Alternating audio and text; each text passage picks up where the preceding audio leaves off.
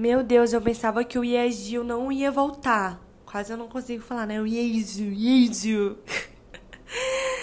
E aí, galera, sejam bem-vindos a esse podcast que tava de férias. Tava de férias, tava de férias. Férias na própria casa, né, gente? Mas assim, quero primeiro pedir perdão de vocês. Aí aconteceu muita coisa. Na verdade, é, muito também foi de procrastinação. Sempre tem que ter, né, uma procrastinação. Mas não é isso que aconteceu. Na verdade, outras é, coisas aconteceram. Teve meu aniversário. Ai, gente, meu aniversário foi tão legal. Eu tô muito feliz de estar vindo gravar esse podcast. É, é um podcast no final de cada processo tem uma recompensa e a recompensa ela é muito gratificante. Então, glória a Deus que a gente tem Deus, porque se a gente não tivesse Deus, quem a gente ia ter? Tô brincando. Mas eu tô muito feliz de vocês estarem aqui. É, feliz de estar gravando esse episódio. Estava morrendo de saudade de vocês. Algumas pessoas falavam, e aí o podcast? E o podcast tá aqui, né? Só que a podcaster estava meio de férias na sua própria casa. Mas voltei! Voltei, quer vocês queiram ou não. Mas enfim. É, e é isso. Vamos gravar um tema muito legal hoje. Espero que vocês fiquem comigo até o final desse episódio. Creio que grandes coisas tem o Senhor para você. E, e é isso, tamo junto, vamos lá, que a força esteja com a gente.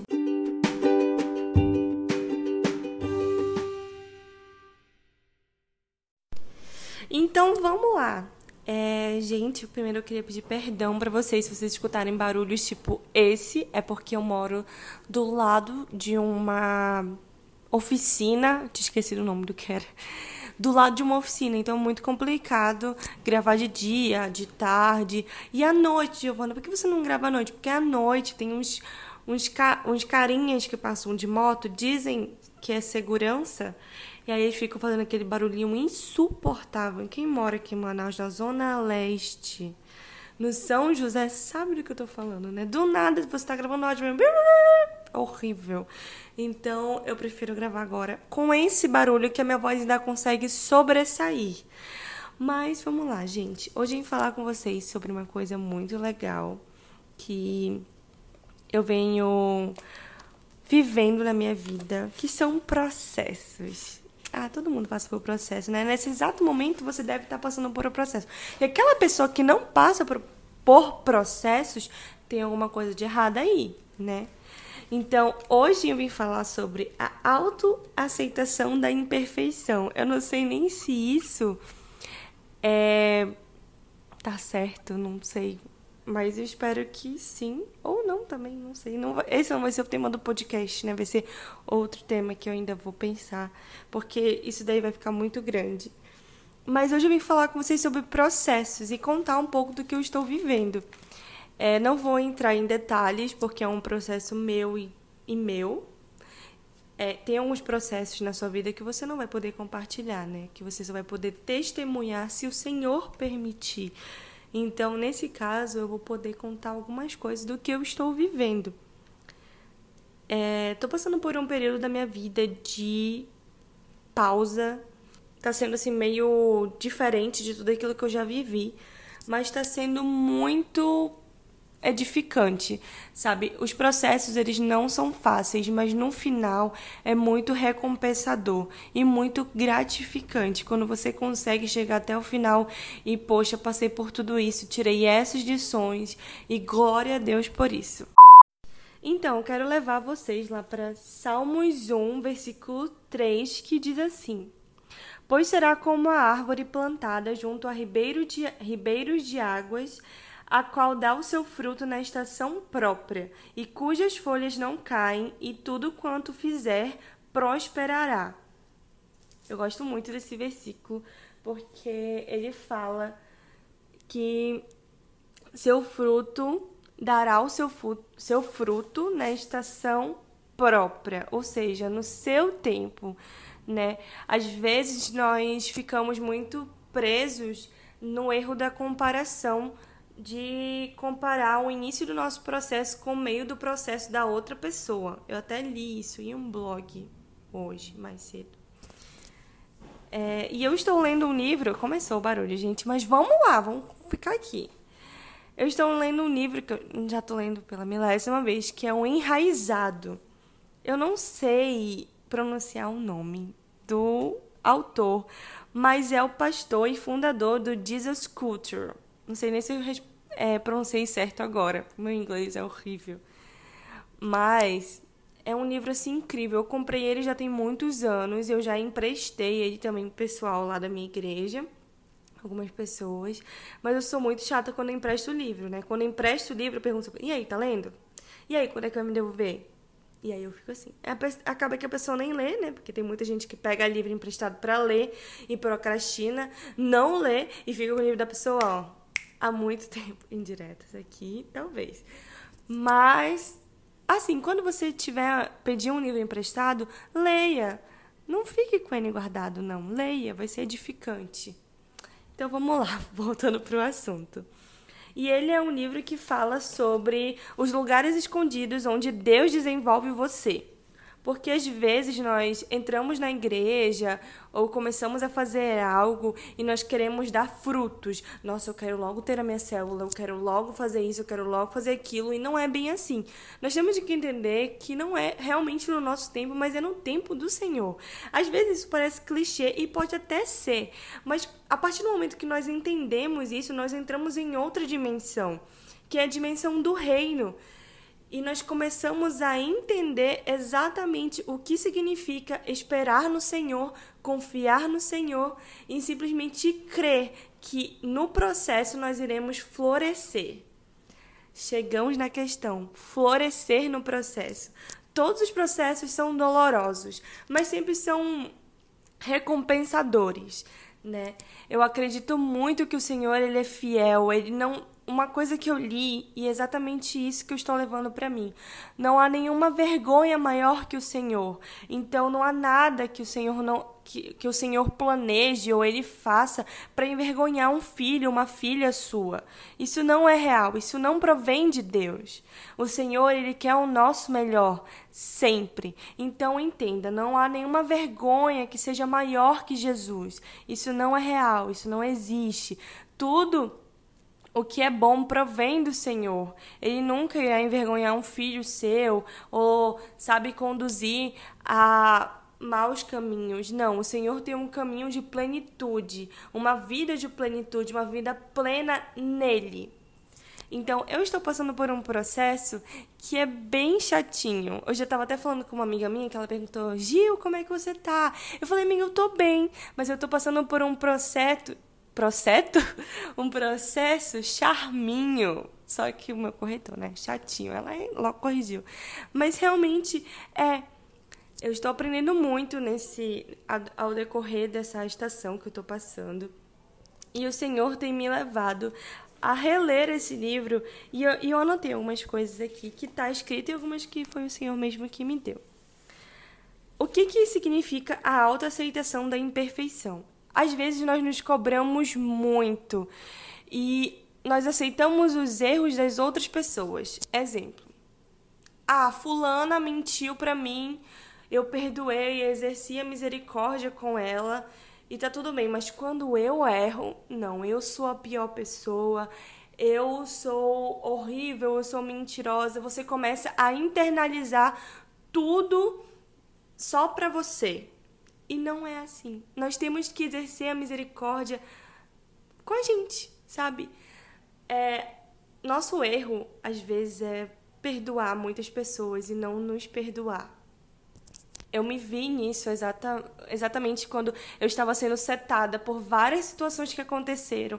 E eu falava, nossa, como eu não sou é, boa, nossa, como eu sou má sou isso, sou aquilo. E eu falei, cara, não, não é assim. Eu preciso exercer a misericórdia comigo, feita que eu estou em constante obra com o Senhor.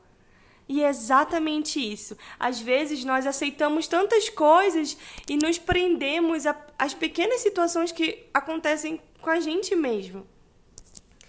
Então, o primeiro passo é a autoaceitação da imperfeição, é de você se aceitar, de você entender que você não é perfeito e que você está em constante obras e que a sua vida, na verdade, é um processo e que só vai terminar quando nós, né, nos encontrarmos com Jesus. Raízes profundas.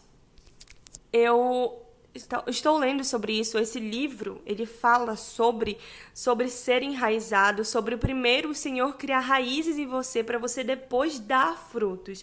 Às vezes isso parece ser muito clichê. Ah, primeiro você aprende, depois você ensina, mas vamos com calma a ser enraizado é um processo bem longo. Não é tipo um mês de conversão, não, não é isso.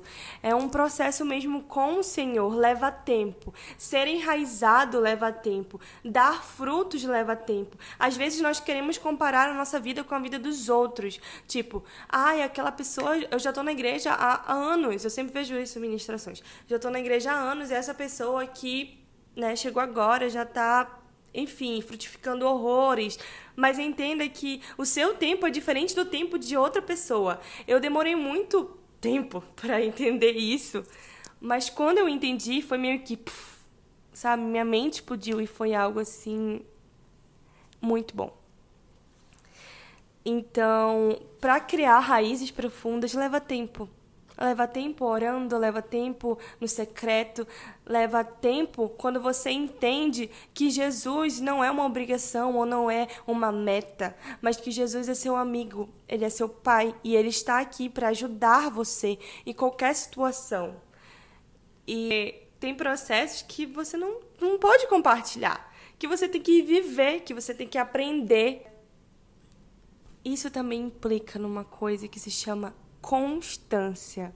Às vezes é muito difícil manter uma constância. Constância em oração, constância em le... na leitura bíblica, constância nisso, constância naquilo.